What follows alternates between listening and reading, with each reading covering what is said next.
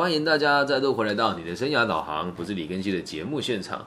今天我们节目的这个主题呢，是要继续再带领大家阅读《无限赛局》这本书。那来到了 EP Four 第四集，题目叫做“乌托邦存在吗？”那制作这一期间会有很多我个人的小故事的分享，那也希望大家会喜欢。啊，乌托邦存在吗？啊，现在先想一想，你认为美好的世界哦，这个人人没有竞争，每个人都爱着彼此的这个城邦，是否有机会存在啊？好，书里面提到，他说，呃，执行长哦，或者是这个老板的薪水啊，平均下来啊，是一般员工薪水的十倍左右。哎，我看到这边的时候，我又想了一下，哎，好像也是哦，差不多啦，大概就十倍了哦。那我们就假设一个一个，我们就做一个假设哦。如果一个公司的执行长啊，他的薪资里面有八成的比例会来自于明年的股价的高低来作为依据的话，那他一定会做出各种拉抬股价、拉榨压榨员工的行为啊，对吧？如果我的股价越高，我薪水就越高的话，我一定想方设法让我的股价能够在短时间提高嘛。那如果我们把目标放在这个地方，就是代表我们总是着眼于当下，而无法去长远的去感受、去理解什么叫做让企业永续的经营下去。同时，在现实的这个商业的状况当中当中哦，确实多数的这个企业也不是站在长期经营的角度来看。特别是我开始念 EMBA 之后，每个人都说啊，对，我们要长期经营我们的事业啊。可是说真的，有多少人愿意给年轻人机会？有多少人愿意让年轻人出现？又有多少人只顾着巩固自己的地位，而没有真的去做到承先启后，还有提携后辈的动作的这个部分哦？你老实看，现在台湾的薪资状况就是这么一回事啊，就是这么一回事啊！我现在在做这些自媒体或者这种小型的买卖，确实都是难，对大企业来讲都是难登大雅之堂。但如果以我现在的年纪，把我放进去企业的话，三十三岁中高阶，你能赚到一百一二十万，就已经算很多了。而且再还有一点哦，就是我们的工作并不是有保障的，它是可以随时要你走你就走的哦。再加上现在的年代这么的动荡，而大部分的企业都还没有准备好要去应对它，那你要我们这些年轻人到底该怎么做？要投入让财团掌控我们，随时让他们把我们裁员掉，还是要像我一样带着自己的？梦想离开财团来替自己未来谋生啊，所以也要呼吁大家，如果你是企业的中高阶，拜托你们把年轻人当一回事，你也可以当做我在祈求吧。我前阵子跟那个高阶聊天，他说啊，你这样不在帮年轻人祈求我们的资源吗？大家的想法不要那么狭隘啊，老了之后还是得靠年轻人养你啊，你总有一天还是得退休的，理解吗？好，那我们再回到书里面的状况哦，其实。如果我们着着眼于当下，都把目标放在经营公司的话，好，那我们就会认我我们为什么把公司经营好？是因为我们把公司当做是股东的财产，懂吗？但是实际上，我们要让主管理解，我们不是为了股东而工作。那这可能跟我们过去所熟悉的这个资本主义有点小小的落差哦。我们都认为公司是谁的？资本家的。而以现在的资本主义来讲，也确实是啊，我们赚的钱还不是为了交交交交给资本家吗？对吧？比如说在台湾，呃，红海就是郭台铭啊，我们还不是帮他赚钱而已。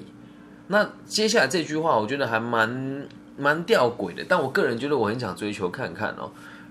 如果有朝一日我可以把自己的企业做大，因为大我我读了 EMBA 之后得到最大的收获，到目前为止就是。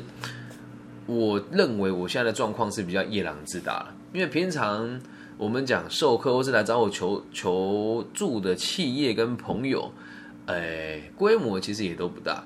但你说我，因为这个断层很很离谱哦，就是我讲规模不大哦，也就是说我们的月营收大概都在二三十万以下。那以一般年轻人来讲，一门生意一个月的月营收放到老板自己口袋，有一二十万、二三十万，也已经赚很多了。但放在大集团眼中，这个是不值得一提的内容。那我就也想问问看，这个在在大集团当所谓的中高阶主管，你在台湾就算要领到二三十万，也不大可能啊。那为什么你们会愿意为他卖命呢？那这就很有趣了。于是哦，就产生一个疑窦，就是我也在思考我的定位是什么。我不是无法进入大企业上班的人，我也不是没有管理能力的人，但我选择这么做。后来读完这本书才知道，原来我渴望的企业它还没有出现，所以我才会用这样子的方式来和这个世界相处。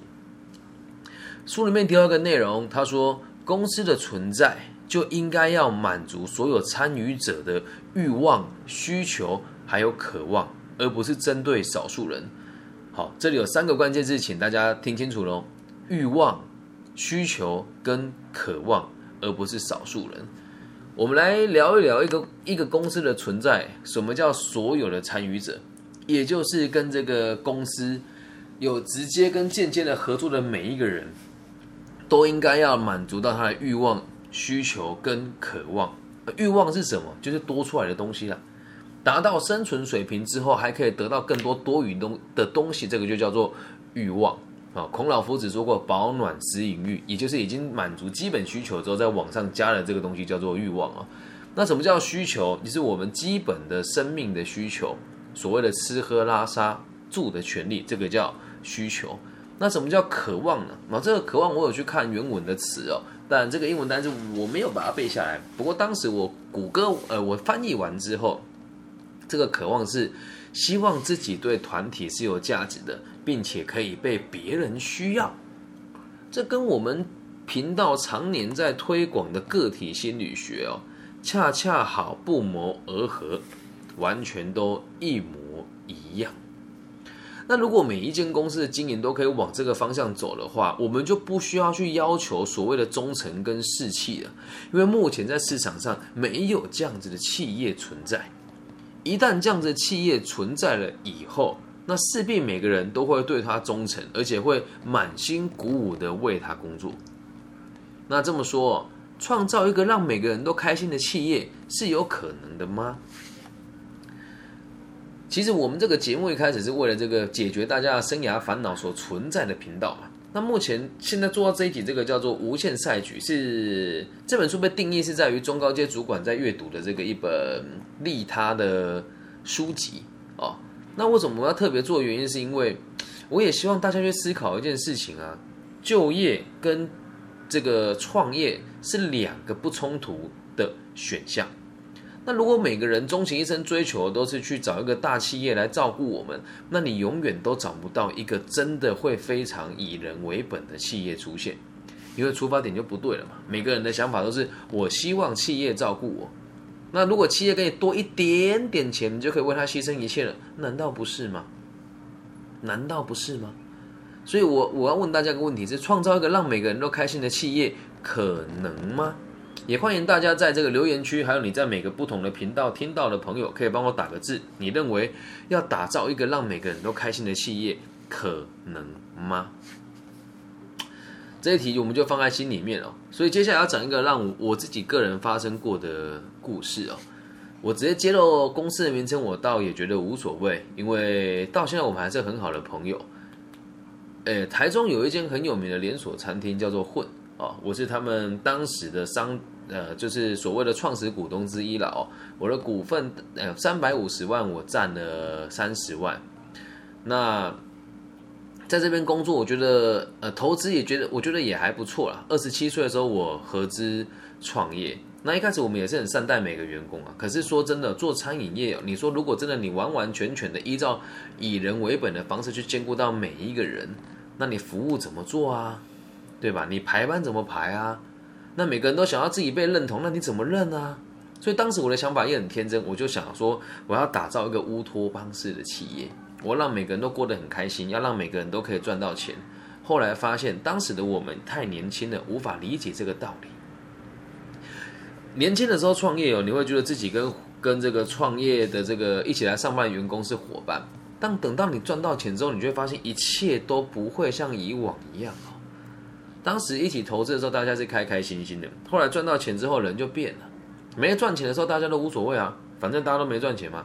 那有赚钱的时候，大家就会有意见了。比如说，我想要多分一点点，我想要照顾员工多一些些，这时候大家就有冲突了，对吧？我的我我的角度是希望每个人都开心，所以我希望让大家的薪资可以更透明，让这个公司的账目可以完完全全让每位员工都知道，这是我当时的想法。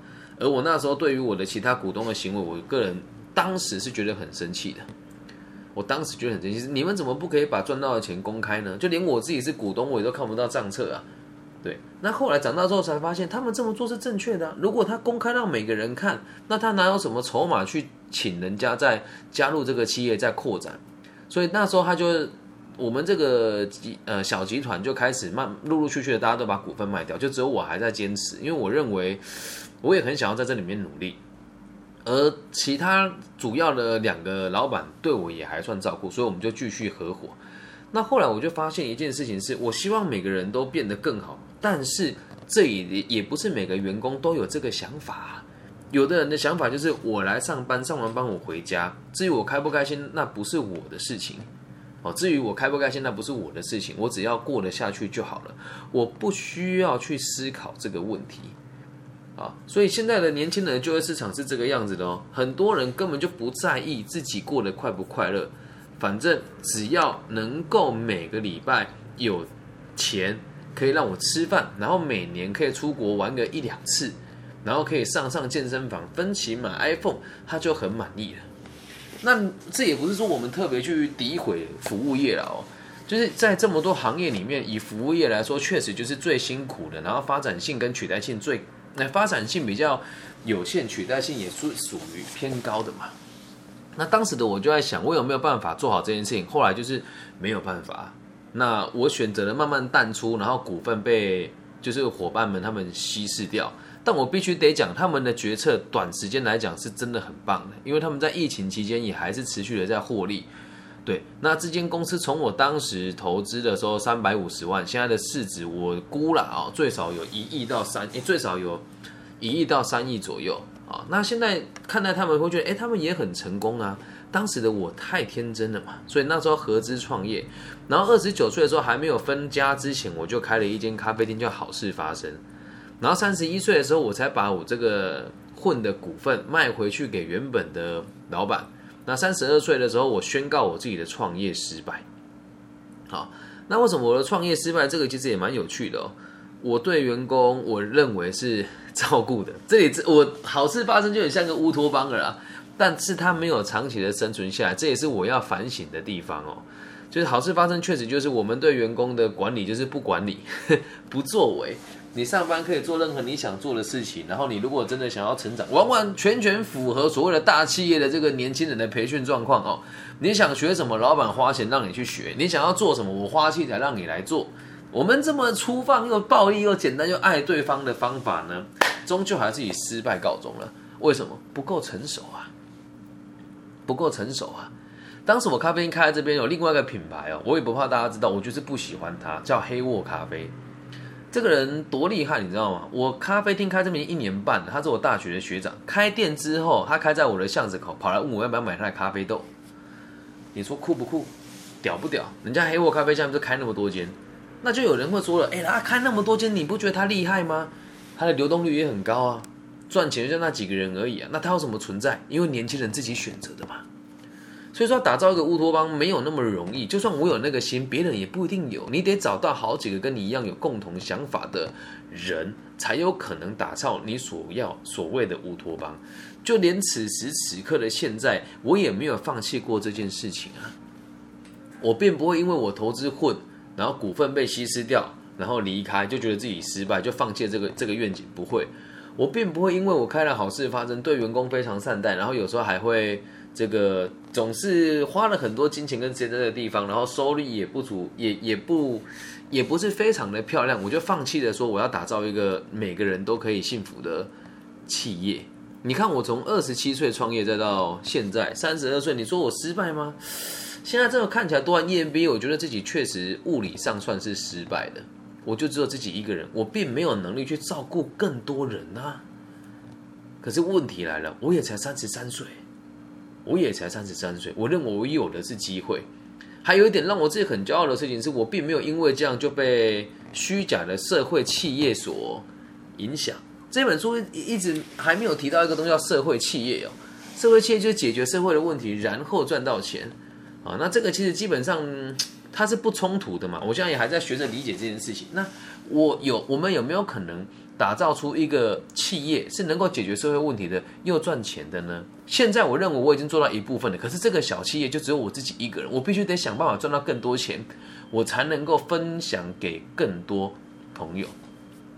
因此书里面有提到，资源是有限的，也是变动的。你今天所握有的黄金，你今天所握有的资产，三个月后、三年后不一定是值钱的，而且很有可能会变成很可怕的负债。理解吗？所以意志力才是无限的哦。如果你有这个想法，你又不停的往这个方向走，那么你的意志会决定往后所有的事情。所以也希望大家不要不要因为现在的资本主义的社会之下，没有多少这样子的企业，甚至是不没这样的企业不存在，我们就放弃了。以我的角度出发，我认为以后我的协会就会是乌托邦。这里也不怕让大家知道，我的协会成立到现在没有跟任何人收过半毛钱，只有少数几位朋友有赞助过我，那他们赞助我的金额也都没有超过台币一万块，而这个协会每年的这个支出大概都三十万到四十万左右，全部都是我一个人负担的。那我现在得想办法赚更多钱啊，卖课程或是卖什么都好，出周边商品或出签名 CD 也可以啊，但是我还没有想到。我也希望我可以做到，所以邀请你有能力盈利的朋友，或许可以加入我们来做这件事情。因为协会只是一个开头，以后会变成什么样子，我也不是很清楚。但我没有放弃过这件事情。如果哪一天你看我放弃做 podcast 的时候，看我放弃做播客之后，很有可能就是我已经不想做这件事情了。但我也还在尝试啊，搞不好五年后、十年后我也放弃了。可是我现在宁愿相信他嘛。